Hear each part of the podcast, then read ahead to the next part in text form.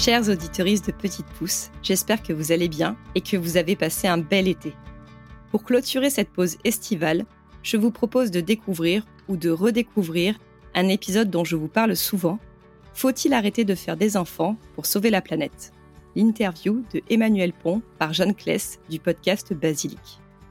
Basilic fait partie des tout premiers podcasts que j'ai écoutés.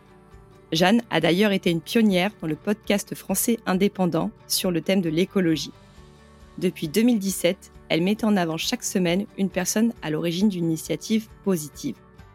D'ailleurs, lorsque je l'ai moi-même interviewée dans l'épisode 2 de Petite Pousse, Jeanne m'a confié en avoir assez de parler d'initiatives positives, car cela devrait être la normalité pour faire face au changement climatique. En parlant de changement climatique, j'espère que cet épisode de Basilic rassurera et confortera les parents ou futurs parents que nos enfants sont l'avenir et que c'est à nous de cultiver le terreau dans lequel ils poussent. Et si vous voulez vous lancer dans le monde du podcast, je ne peux que vous conseiller la formation Basilic Studio que j'ai moi-même suivie avant de lancer Petite Pousse. Je vous souhaite une très bonne écoute.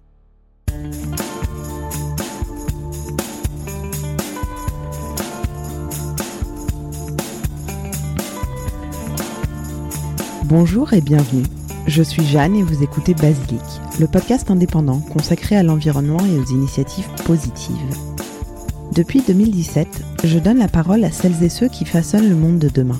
Dans ce podcast, on parle d'écologie, bien sûr, d'activisme, d'entrepreneuriat, de bénévolat. Mais avant tout, on écoute. On écoute les invités nous raconter leur parcours, leurs projets et surtout leurs rêves.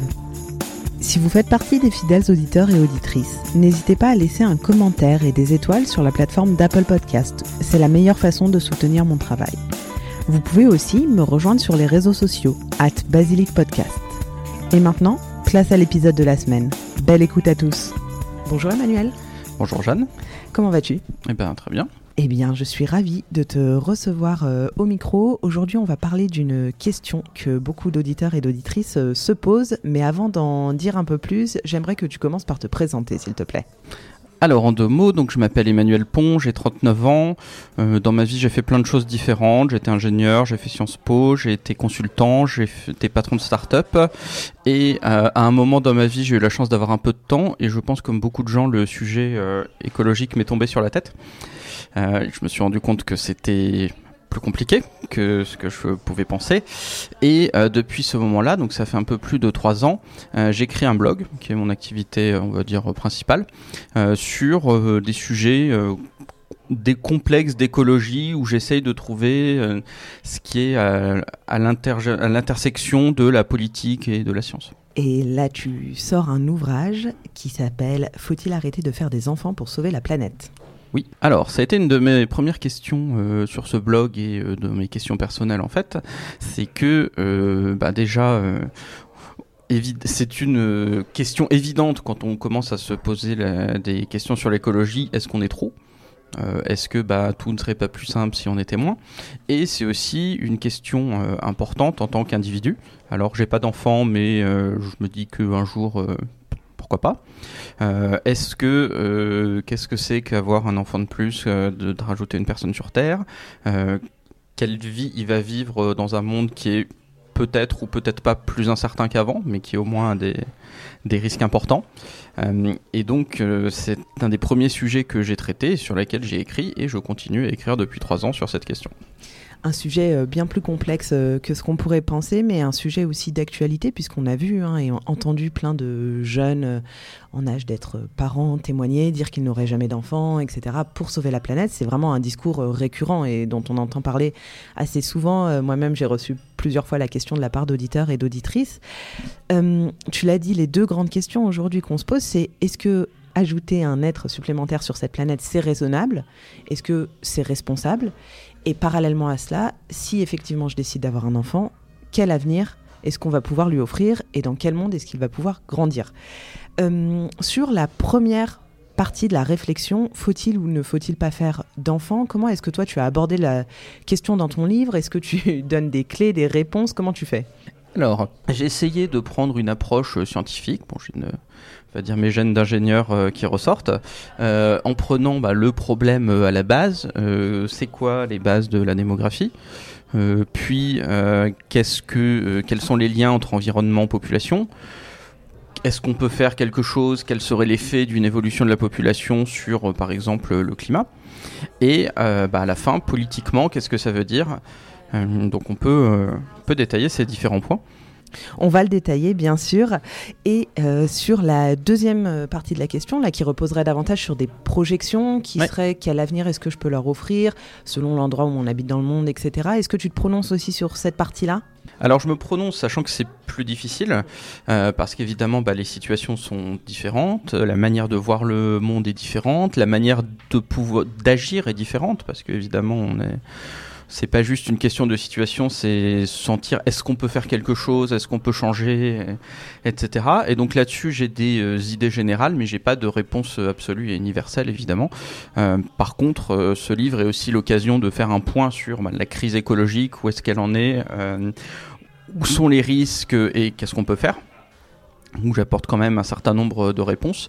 Donc ça peut aider à la réflexion, même si euh, c'est pas à moi de la conclure. L'idée, c'est vraiment de nourrir la réflexion et de ne pas prendre une position tranchée, comme on a pu le voir dans certains articles, même euh, rédigés par des scientifiques qui disaient il faut arrêter de faire des enfants. C'est un des gros, euh, c'est un des dilemmes importants de ce sujet, c'est que c'est un sujet qui est extrêmement transverse donc qui touche euh, plein de questions entre euh, la démographie, l'environnement, ces différentes branches, l'éthique, la politique.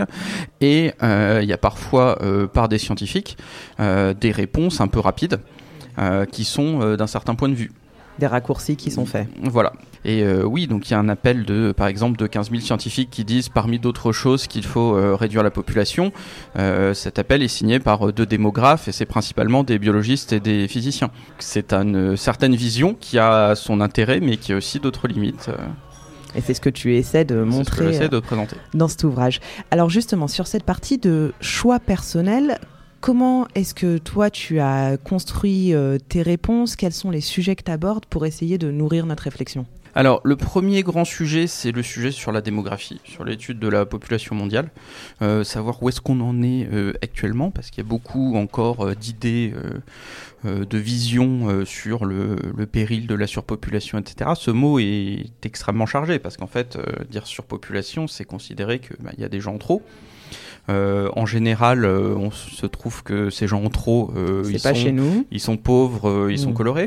Colorés. c'est pas un hasard, personne ne s'inquiète, enfin pas grand monde ne s'inquiète de la surpopulation au Japon ou aux Pays-Bas qui sont des pays extrêmement denses. Par contre, les gens ont peur de la surpopulation au Bangladesh qui est tout aussi dense. C'est très souvent des, visions extérieures et des visions qui en fait sont des visions de la misère. Et on a beaucoup de choses à dire, euh, beaucoup de choses à faire euh, sur la misère, mais ce n'est pas d'abord une question démographique.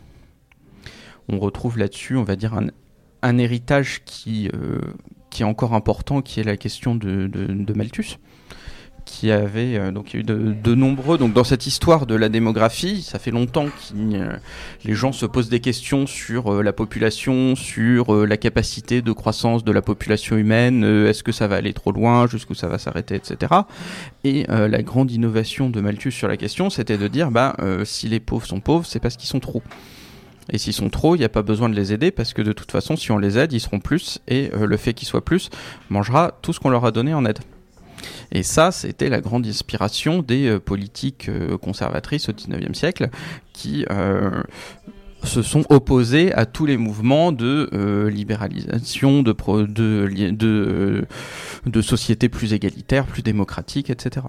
Et on a encore ces ces idées-là qui reviennent facilement. On a parlé de la surpopulation, euh, on a cette idée de, vue de l'extérieur de euh, nous ça va, euh, on vit bien. Par contre, si ces gens vivent mal, c'est probablement qu'ils sont trop. Hmm. Ça reste ce même, ce même héritage. Et donc on voit que bah, ce sujet vu d'une manière trop purement arithmétique est extrêmement dangereux parce que c'est voir le reste de l'humanité et en général un certain reste de l'humanité euh, comme euh, du bétail euh, et c'est pas un hasard. Alors l'histoire du contrôle des populations a été abominable. Les stérilisations forcées les avortements et ça, a toujours suivi les lignes des, minorités des, minorités religieuses des femmes qui ont été les principales victimes de ces politiques. Et l'approche arithmétique n'a jamais vraiment marché c'est un des grands dangers de cette question, c'est de voir euh, l'humanité comme, euh, comme un troupeau. Hmm. Tu parles aussi de transition euh, démographique. Est-ce que tu peux juste nous expliquer ce que c'est? Donc là, on a parlé un petit peu, tu as, fait un petit euh, constat, mais est-ce que tu peux nous expliquer ce qu'est la transition démographique? Parce que c'est une notion que j'ai découverte en lisant euh, un des articles que tu as écrit et qui, je pense, est assez intéressante et clé pour comprendre la suite. Alors effectivement, c'est un des grands mécanismes de la démographie. C'est, on va reprendre par exemple la France de l'Ancien Régime. au XVIIe siècle, les gens avaient 5 ou 6 enfants par famille. Il euh, y en avait euh, la moitié qui mourait euh, avant d'atteindre l'âge adulte, il y en avait quelques autres qui mouraient après, et la population était à peu près stable dans ces conditions à partir du moment où il y a eu une meilleure nutrition, meilleure hygiène, meilleurs soins, etc., tous ces progrès-là ont diminué la mortalité. Et bah, les familles du coup de 5 ou 6 enfants par famille, tout d'un coup il y en avait 4 ou 5 qui arrivaient à l'âge adulte et qui avaient de nouveaux enfants. Et donc à ce moment-là, la population augmente beaucoup. Évidemment, euh, la population augmente, euh, mais à un moment, euh, la natalité suit. C'est-à-dire que les gens se rendent compte que leurs enfants bah, ont aussi d'autres enfants, que parfois il y a d'autres... par exemple, il n'y a pas assez pour se, pour se nourrir. Donc, par exemple, en Europe, il y avait ce système où les, les gens se marient quand ils ont les moyens de, euh, de subvenir à leur famille. S'ils les ont pas, ils se marient pas, ils n'ont pas d'enfants. Et donc ça a fait que par exemple tout au long du XVIIIe siècle euh, en Europe généralement, les gens se mariaient plutôt tard parce que bah il n'y avait pas euh, il y avait pas la place etc et donc y a, la natalité a baissé à 7-8 et donc tout ce mécanisme où euh, donc il y, a beaucoup de mécanismes différents il y a un certain nombre de raisons c'est variable selon les pays il n'y a pas forcément de règle universelle non plus tout ce mécanisme où euh, la mortalité baisse puis la natalité baisse on appelle ça la transition démographique alors, c'est pas forcément une règle universelle. On voit par exemple qu'aujourd'hui, la transition démographique met du temps en Afrique. C'est-à-dire que euh, la natalité euh, a baissé, la mortalité a baissé, mais la natalité met un peu plus de temps à suivre que ce qu'on pourrait attendre. Pareil, il n'y a pas de règle universelle, bah, ça dépend euh, du développement, ça dépend des droits des femmes, ça dépend de, des capacités à se nourrir. voilà, c'est un phénomène assez, assez vaste et qui explique que euh, l'humanité a fortement augmenté. On est quand même passé, donc euh, l'humanité était un peu plus de 1 milliard au début du, enfin au, 19e siècle. Euh, on est aujourd'hui bientôt à 8 milliards. On pense qu'elle elle va se stabiliser entre 10 et 11 milliards d'ici la fin du siècle. c'est ce grand mécanisme-là qui explique cette augmentation. Et c'est un mécanisme qui a donc été observé en Europe, mais pas que. Alors c'est un mécanisme qui s'est passé partout de manière très différente. Donc en Europe, il a été très lent Enfin, il, a, pris plusieurs siècles parce que bah, euh, la baisse de la mortalité a été lente. Il y a des pays où ça a été extrêmement rapide. En les pays d'Asie, la plupart des pays d'Asie, la transition démographique s'est fait entre, en quelques décennies. Euh, en Iran, euh, la transition démographique s'est fait en 20 ans. En 20 ans, les familles iraniennes sont passées de 6 à 2 enfants par femme. Et ça parce qu'il y a eu ben, une politique active, parce que c'était un pays qui était déjà euh, de revenus plutôt intermédiaires, qui avait euh, plutôt un bon système de santé, un bon système éducatif, une population plutôt urbaine, euh, un pouvoir religieux qui a aussi suivi, suivi cette politique. Voilà, un certain nombre de facteurs et qui nous disent aussi du coup que c'est pas applicable directement, par exemple, au Niger qui n'a rien à voir qui est un pays très pauvre, euh, à l'état faible, euh, qui n'a pas de pouvoir culturel, euh, population principalement rurale, etc.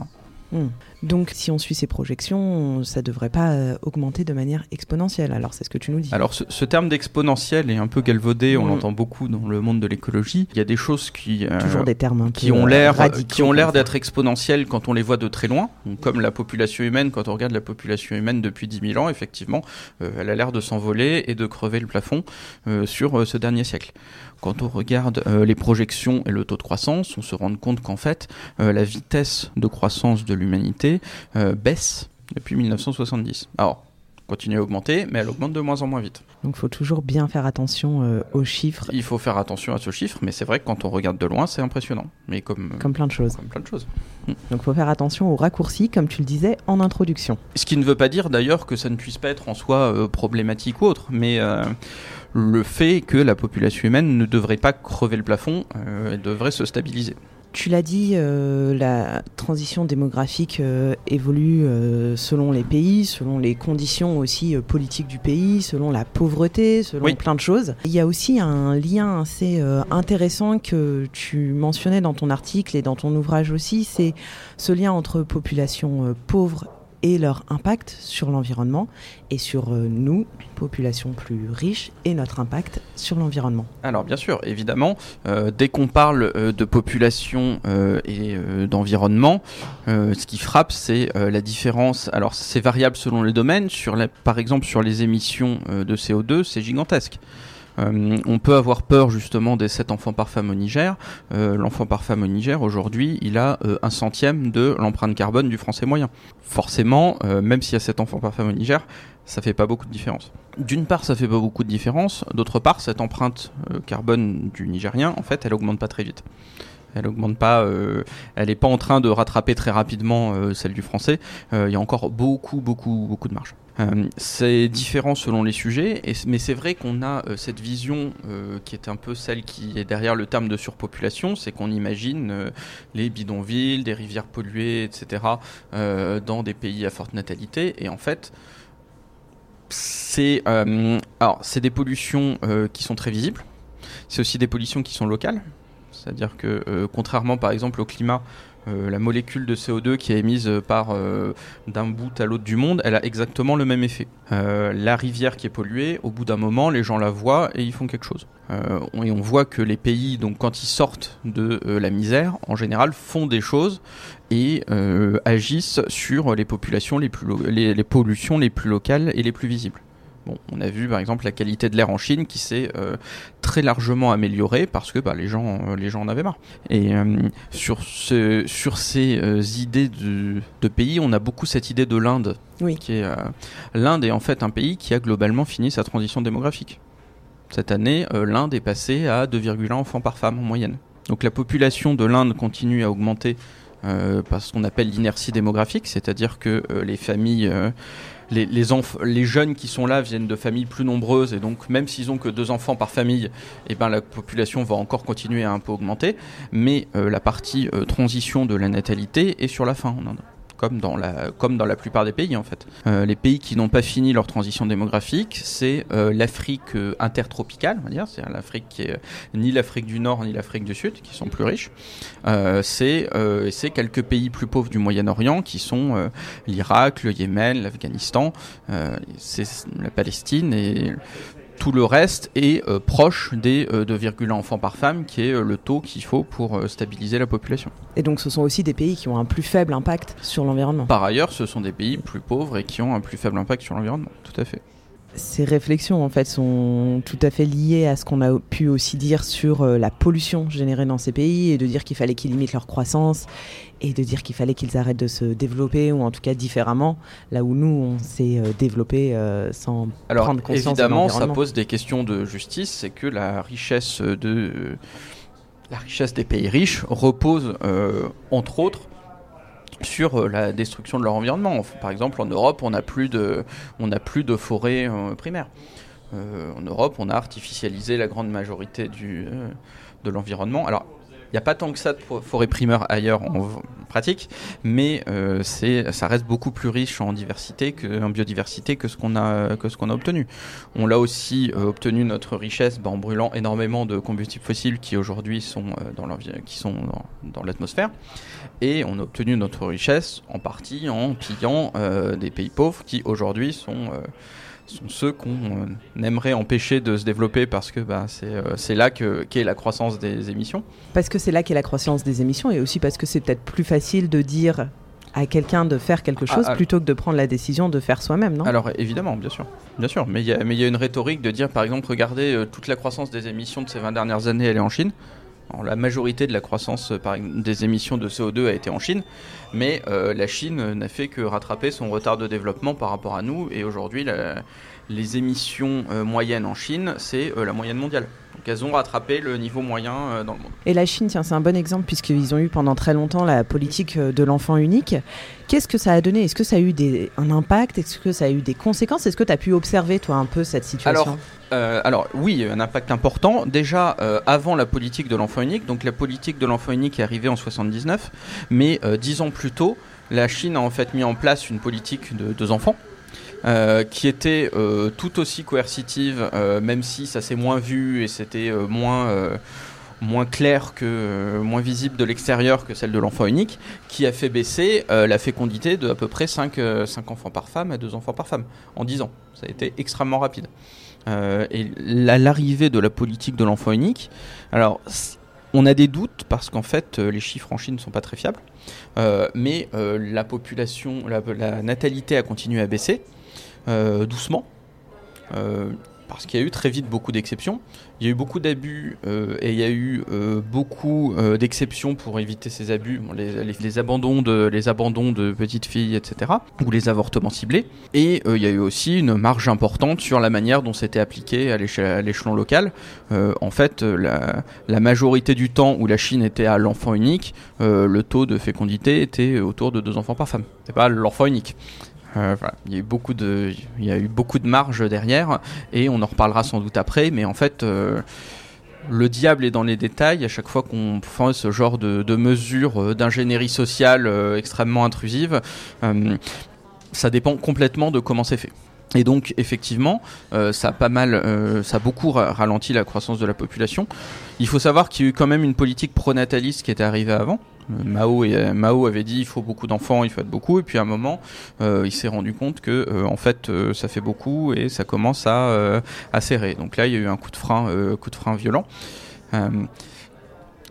et on estime aujourd'hui que la population chinoise serait à peu près 400 millions de personnes en plus s'il n'y avait pas eu les politiques des deux enfants et de l'enfant unique à la suite. C'est-à-dire que la natalité aurait baissé, mais elle aurait baissé moins vite. Hmm. Est-ce qu'on est capable de mesurer les conséquences que ça aurait pu avoir euh, sur euh, l'environnement, puisque c'est aussi le sujet qui nous intéresse? Alors, c'est un sujet qui est extrêmement complexe. Donc, celui que j'aime bien euh, quand on parle de cette question, c'est l'hypothèse Thanos, qui divise la population par deux dans le film Avengers pour, pour sauver, entre guillemets, l'environnement. Mais qu'est-ce qui se passe quand on divise l'environnement par deux? Bonne question. Est-ce que euh, la moitié des puits de pétrole ferment, par exemple? Pas forcément. Euh, est-ce qu'on on se retrouve pas plutôt dans un monde où tout le monde va en week-end à Ibiza parce que bah, le pétrole coûte rien?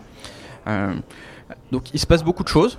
il se passe déjà bah, que le monde ne s'effondre pas parce que divisé par deux c'est pas tant que ça, mais que si on divisait par beaucoup plus ça pourrait être compliqué. Et il se passe que bah, les gens vont adapter leur mode de consommation. Par exemple, si ça se trouve, on va euh, vivre comme des Américains. Donc l'Américain moyen, c'est deux fois euh, l'empreinte écologique de l'Européen moyen euh, pour un mode de vie assez proche. Là-dedans, il y a des raisons culturelles et des raisons bah, de densité. C'est-à-dire que bah, y a des maisons plus grandes, des jardins plus grands, c'est plus loin, donc il y a plus de routes, les voitures sont plus grandes, les, les, distances sont plus importantes, donc ils prennent plus l'avion, etc. Et donc si on est deux fois moins, on va avoir notre mode de vie qui va glisser vers ça. Où exactement Très difficile à dire. Très difficile à dire, mais il y a des questions politiques derrière. Est-ce que l'humanité, par exemple, est capable de euh, faire des choses si elle n'est pas au pied du mur? Aujourd'hui, c'est douteux. Euh, je ne mettrai pas ma main à couper que si on est deux fois moins, tout le monde dit ah bah tiens, euh, très bien, on va en profiter pour on va en profiter pour euh, sauver l'environnement, euh, ce qu'on ne fait pas aujourd'hui, et euh, toutes les choses qu'on ne veut pas faire aujourd'hui, on ne voudra pas les faire non plus, et on voudra encore moins les faire non plus. D'autant plus qu'il y aura encore moins d'urgence, ou en tout eh cas... Ben, il y aura moins d'urgence, hmm. voilà. Donc c'est un peu la solution, on va dire, évidente, mais qui en fait résout pas grand-chose, et qui, si ça se trouve, ne fait juste que repousser le problème. Parce que si c'est, par exemple, brûler la même quantité de combustible fossile, mais juste l'étaler un peu plus dans le temps, à l'arrivée, c'est le même réchauffement. Il arrive juste un peu plus tard, mais euh, c'est la même chose. Donc le changement il n'est pas tant lié au nombre euh, qu'on est sur cette planète, il est plutôt lié à notre euh, façon de nous comporter, à nos agissements. Principalement, et c'est là-dessus qu'il y a euh, la plus grande marge de manœuvre et la... de toute façon ce qu'il faudra faire. Donc là-dessus, j'ai fait un, donc un certain nombre de calculs. donc par exemple, en France, si on a institué demain l'enfant unique, alors l'enfant unique dur, où euh, vraiment c'est l'enfant unique, euh, sans, avec un minimum d'exceptions, etc., euh, il faudra attendre 2100 pour diviser la population par deux. Déjà, ça met, ça met pas mal de temps. On revient à l'inertie démographique, c'est qu'en fait, bah, les gens vivent, ont une durée de vie, et donc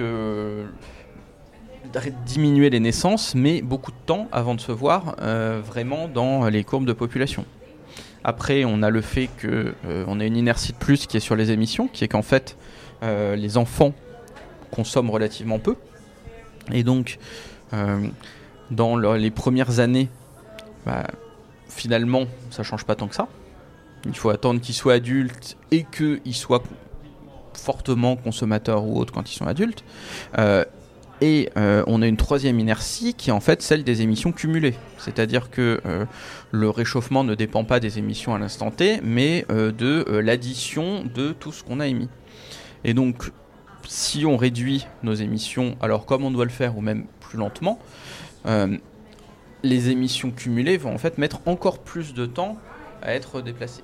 Donc même dans le pire des scénarios, avec l'enfant unique, réduire, euh, donc mettre l'enfant unique euh, en France réduirait les émissions cumulées d'uniquement 11% en 2100. C'est pas grand chose. Tout ça pour une mesure qui est quand même euh, très très loin de ce qui est euh, raisonnable ou envisageable aujourd'hui. Hein. Enfin, il y a euh, des pays qui ont euh, mis en place des interdictions. Il y a eu la Chine, le Vietnam en a mis un peu, et ailleurs, bon, par exemple, il y a eu des réductions des allocations au-dessus des enfants en, en Grande-Bretagne. Ça a fait un tollé, mm. et ça continue à être une des politiques les plus impopulaires et les plus injustes parce que ça tape principalement sur les pauvres. Mm. Comme toujours. Voilà, évidemment. L'objectif était de réduire au début, l'objectif des allocations familiales n'est pas purement démographique, c'est aussi de réduire bah, la pauvreté des familles, euh, de réduire la pauvreté des femmes seules, d'augmenter euh, la liberté de choix d'avoir des enfants, etc. Et donc quand on utilise ça comme un levier démographique euh, dans l'autre sens, et eh ben, on a toutes les autres conséquences. Bien sûr. Et quand on fait le choix d'avoir un troisième enfant, si on est dans un foyer riche ou pauvre, les conséquences sont bien évidemment pas les mêmes. Elles sont pas les mêmes. Et on a aussi donc cette question alors de différents axes de la responsabilité. Alors on a beaucoup tendance à voir les gens comme des consommateurs. Euh, c'est pas du tout la seule chose. On est euh, des consommateurs, mais on est aussi des citoyens, on est des travailleurs, on peut être des euh, actionnaires, on est des modèles on, euh, a un rôle culturel autour des gens autour de nous. Euh, on a cette vision que euh, quand on fait ce genre de calcul qui est à la suite du scénario Thanos, hein, que si on a deux fois moins de consommateurs, les gens consommeront deux fois moins, mais en fait énormément d'autres aspects, et c'est très réducteur. Et c'est très réducteur dans la manière dont on peut euh, aborder la question. C'est-à-dire que des gens qui se disent, on revient à la question personnelle, euh, j'ai peur que euh, mon enfant ait telle émission, etc. C'est d'abord le voir comme un consommateur, alors que il peut avoir plein d'autres rôles. Bien sûr. Et l'enfant joue aussi souvent un rôle de déclic dans les familles pour la prise de conscience écologique Alors ça peut l'être. J'avoue, j'ai beaucoup cherché sur la question parce que ça m'intéressait et aujourd'hui on a du mal à le voir. Ok, moi je me base juste sur les messages Mais c'est vrai qu'il y a énormément de témoignages et euh, la question écologique est une question de justice intergénérationnelle où euh, bah, il faut se poser la question de euh, ce qu'on fait aujourd'hui aura comme effet dans 100 ou 200 ans quand on sera plus là et avoir des enfants est effectivement une bonne occasion de reconsidérer ça. En pratique, quand on regarde les modes de vie des gens, ça change pas tant que ça à court terme. Hmm. Bon, les jeunes parents ont des, euh, en général, ont des contraintes d'ordre logistique euh, qui euh, peuvent passer en premier. Ça peut changer un peu les attitudes. on a du mal, à, pour l'instant, à le voir. Mais il faudrait que ce soit mesuré à très long terme. Hein. Pour l'instant, c'est pas, il n'y a pas de. On compte sur toi pour, bah, pour le faire. Peut-être. D'ici quelques années. Mais toutes ces questions, ça fait quand même poser un poids très lourd sur nos épaules et de se dire euh, est-ce que si j'ai envie d'un enfant, est-ce que c'est une bonne idée ou pas euh, Quel monde je vais lui offrir? Est-ce que finalement c'est pas euh, responsabiliser l'individu à outrance? Alors ça l'est évidemment, ne serait-ce déjà parce que ces calculs se basent sur des enfants moyens qui n'existent pas, parce que il y a plein de manières différentes de vivre qui sont plus ou moins écolos. Euh, on est tous conscients que euh, dans un monde qui n'est pas écolo, on peut pas être 100% écolo, mais on peut l'être à 80% avec des efforts modestes qui sont là encore variables en fonction des gens, des, euh, contextes, de, ce qui est possible. et après, on a effectivement cette question politique qui est on a, je pense que tout le monde est d'accord pour se dire, je dois faire à la fois des efforts personnels, mais euh, la majorité des changements sont en fait des changements de société qui euh, n'ont pas de sens à l'échelle purement individuelle, qui sont des changements euh, de système. Et c'est une des choses qui m'a frappé donc sur ce sujet, c'est qu'en fait plus on comprend tous ces mécanismes systémiques, plus la question des enfants a l'air d'aller complètement dans l'autre sens. Donc là-dessus, dans le livre, je me suis posé cette question pourquoi est-ce qu'on fait pas ce qu'on doit faire qui est un moyen de sortir. Euh, on a euh, parlé donc de réduire la population. On peut dire euh, il faut faire ci, il faut faire ça pour l'environnement, etc. Mais on est dans le monde du yaka. Du voilà les choses qu'il faut faire. Bah maintenant il n'y a plus qu'à les faire. mais pourquoi est-ce qu'en fait on les fait pas? Et là-dessus, on arrive à une vision qui est beaucoup plus large qui rejoint d'ailleurs un peu celle du scénario Thanos, hein, qui est euh, pourquoi est-ce que euh, quand euh, on fait une mesure directe, et eh ben en fait le résultat n'est pas ce qui était attendu, ou pourquoi est-ce qu'on ne veut pas faire des mesures directes, on arrive à des questions que j'ai appelées de système politique, parce que dans ce livre on a beaucoup de, recul sur, enfin j'essaie de prendre du recul sur des pensées simples du type scénario Thanos ou du type euh, la population qui va augmenter, etc. Et euh, de montrer les interactions qui sont en fait des systèmes. Donc ce qu'on aime bien euh, en science, montrer des interactions entre différents sujets qui se compensent et qui aboutissent à des, situations différentes. Et on a une sorte de système politique où bah, il y a des relations de pouvoir entre individus, entre organisations, entre États, qui sont marquées par bah, des inégalités par des mécanismes de compétition, de coopération. Et en fait, sur tous ces sujets-là, on se rend compte que aujourd'hui, les tendances actuelles et le fonctionnement du système vont à l'inverse de euh, faire ce qu'il faudrait pour l'écologie. Et euh, donc, on a parlé des inégalités, on en parle beaucoup autour de ces questions de démographie parce que bah, c'est l'occasion de les faire ressortir et ça, ça ressort très fortement. Euh, les inégalités, ça fait bien de le rappeler. Les inégalités de poids écologique sont en fait des inégalités de pouvoir. Et euh, c'est pas un hasard si euh, ce sont les pays riches qui bloquent la plupart des, euh, la plupart des initiatives internationales ou les gens les plus riches qui bloquent la plupart des initiatives qui permettraient euh, de faire une transition écologique euh, juste et égalitaire, c'est parce que c'est eux qui ont le plus de pouvoir, c'est eux qui ont le plus à gagner au statu quo et c'est eux qui ont le moins à perdre à la catastrophe écologique.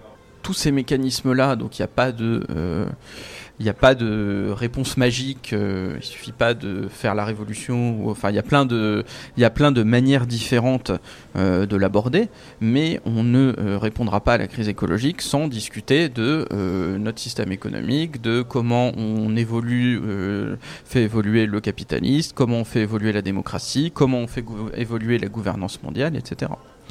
Et à l'inverse, donc toutes ces questions de population c'est de réduire la population, c'est exactement l'autre sens. C'est-à-dire que c'est une posture qui part de bas en haut, euh, qui part de haut en bas, pardon, et où euh, un euh, dirigeant dit ah bah il faut moins de gens tout d'un coup. Exactement la posture de l'enfant unique, par exemple en Chine, et donc qui ne me remet absolument rien en question, et qui a même pour objectif de dire bah si il y avait moins de gens, peut-être qu'on pourrait euh, continuer à vivre comme avant euh, sans rien changer, ça serait plus pratique. Et ça, c'est une euh, position qui est extrêmement courante. Alors, d'une part, bah, en raison d'inertie, en fait, on voit que ça change pas grand-chose. Mais d'autre part, en fait, cette position, c'est juste durcir les rapports de pouvoir actuels et aller à l'inverse des rapports de pouvoir qui iraient avec un monde plus écologique, qui serait un monde plus égalitaire, parce que bah, on se rend compte que c'est principalement les pauvres qui en souffrent et que euh, s'ils avaient plus de pouvoir, et eh ben on aurait un monde plus écologique, euh, qui serait un monde plus démocratique, etc. On va s'arracher les cheveux avec les élections à venir alors. Ah bah les élections à venir, euh, je suis sûr qu'on entendra régulièrement. non, le problème du climat, c'est pas nous, c'est la natalité en Afrique. Et c'est un, un mécanisme de déni de où est le problème. c'est pas hyper encourageant. Alors, à la fois, c'est pas hyper encourageant parce que, euh, effectivement, plus on creuse, moins on se rend compte qu'il suffit de rustine. Euh, et plus euh, il faudra faire des changements fondamentaux, mais à la fois c'est ça apporte de la lucidité sur euh, pourquoi on n'y arrive pas et euh, les directions dans lesquelles il faudrait. Parce que ce qui, euh, les sentiments d'impuissance, de détresse ou autres, ils viennent quand on attend une solution d'en haut qui ne vient pas et qu'on ne comprend pas pourquoi. À partir du moment où on se dit que la solution ne viendra pas d'en haut, mais d'en bas ou au moins de, de transverse, et que ben, il faudra changer des choses, même si c'est difficile ça ouvre des perspectives. Tout à fait. Alors on peut peut-être revenir du coup sur nos deux grandes questions du. Euh, euh, donc la première question qu'on avait pour les gens, c'était du poids écologique d'ajouter euh, un être humain sur Terre. Alors là-dessus, il y a des chiffres qui sont pas terribles qui circulent sur le fait qu'avoir un enfant serait la pire chose pour le climat, etc. C'est un calcul qui pour dire charitablement, n'a aucun sens, qui euh, additionne les euh, émissions futures de euh, votre descendance future en considérant que rien ne va changer pendant des siècles, ça n'a aucun sens. Si vous avez un enfant, il aura effectivement, bah, il devra vivre, manger, etc. c'est non négligeable. Alors moi, mon estimation, c'est qu'on arrive à à peu près une tonne par an de CO2. Euh, ce qui est euh, non nul et qui n'est mais qui n'est pas gigantesque non plus. Une estimation que tu as basée sur euh, différentes études, comment tu as fait Alors je suis parti donc des calculs d'empreinte carbone en fonction de, l'âge, qui donc sont plus faibles, et j'ai considéré qu'elles allaient baisser.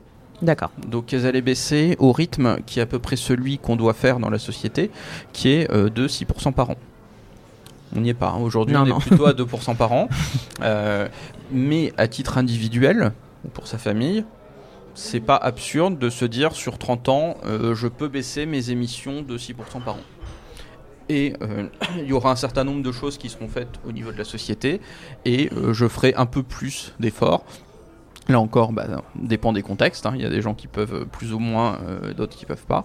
Je ferai un peu plus d'efforts pour arriver à ce rythme-là. Et donc là-dessus, on arrive à une tonne par an au lieu de 60 tonnes par an, ce qui est beaucoup plus raisonnable Là encore, c'est non négligeable. Si vous voulez ne pas avoir d'enfant parce que vous trouvez qu'il aura de toute façon un poids écologique, ça c'est certain. C'est euh, certain. Il aura, enfin, tout être humain a un poids écologique. Il se euh, limite pas à ça. Il a aussi euh, d'autres. Enfin, évidemment, on n'est pas que des consommateurs, on n'est pas que des pollueurs. On a plein d'autres rôles. Et je pense que si vous avez des enfants, j'espère que vous pensez qu'ils seront un peu plus utile euh, à l'humanité euh, que euh, juste les, quelques, émissions de CO2 qu'ils auront. Mais c'est beaucoup plus réduit. Hmm. Et sur la deuxième question Et sur la deuxième question, eh bien là-dessus, donc je l'ai dit, j'ai pas de réponse absolue. je pense qu'il faut à la fois faire attention à des discours trop catastrophistes qui considéraient qu'une catastrophe est, un, est inéluctable, etc. Parce que il n'y a pas de raison, mais il n'y a pas de raison pour des raisons politiques. Hmm. C'est-à-dire qu'aujourd'hui, il n'y a pas de raison physique que euh, le futur soit horrible. Euh, s'il est horrible, ça sera pour des raisons politiques. C'est parce que euh, les, gens les États, les organisations, etc., auront choisi de jouer ben, les uns contre les autres, auront choisi de privilégier le présent au futur, auront choisi leurs intérêts égoïstes, auront choisi de ne pas coopérer, etc. Et c'est pas impossible plus euh, on va dans cette direction, parce qu'aujourd'hui, il ne faut pas se voiler la face, euh, notre monde a plutôt tendance à euh, répondre aux tensions écologiques en se refermant sur lui-même et en, et en défendant des intérêts individuels ou personnels ou de groupe contre ceux du reste du monde, et c'est exactement l'inverse qu'il faudrait faire. plus on va dans ce sens-là, plus on a de risques que ça se passe mal, plus on va dans l'autre sens, moins on a de risques. Et donc euh, cette euh, catastrophe politique n'est pas du tout euh, inéluctable, mais ça dépend de ce que va en faire l'humanité. Mm. L'avenir nous le dira. Donc merci beaucoup Emmanuel d'avoir répondu à mes questions, d'avoir pris la parole. J'invite bien évidemment tous les auditeurs et les auditrices à lire ton bouquin et j'indiquerai dans la barre de description le lien vers ton blog et vers ton ouvrage. Comme ça les gens pourront aussi le commander si jamais ils n'ont pas de librairie à proximité.